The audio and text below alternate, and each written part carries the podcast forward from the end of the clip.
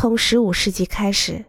随着菲利普·布鲁内莱斯基和他建造具有划时代意义的佛罗伦萨大教堂与众不同的圆顶时所取得的成就，个体建筑师被人们认识。米马尔科贾西南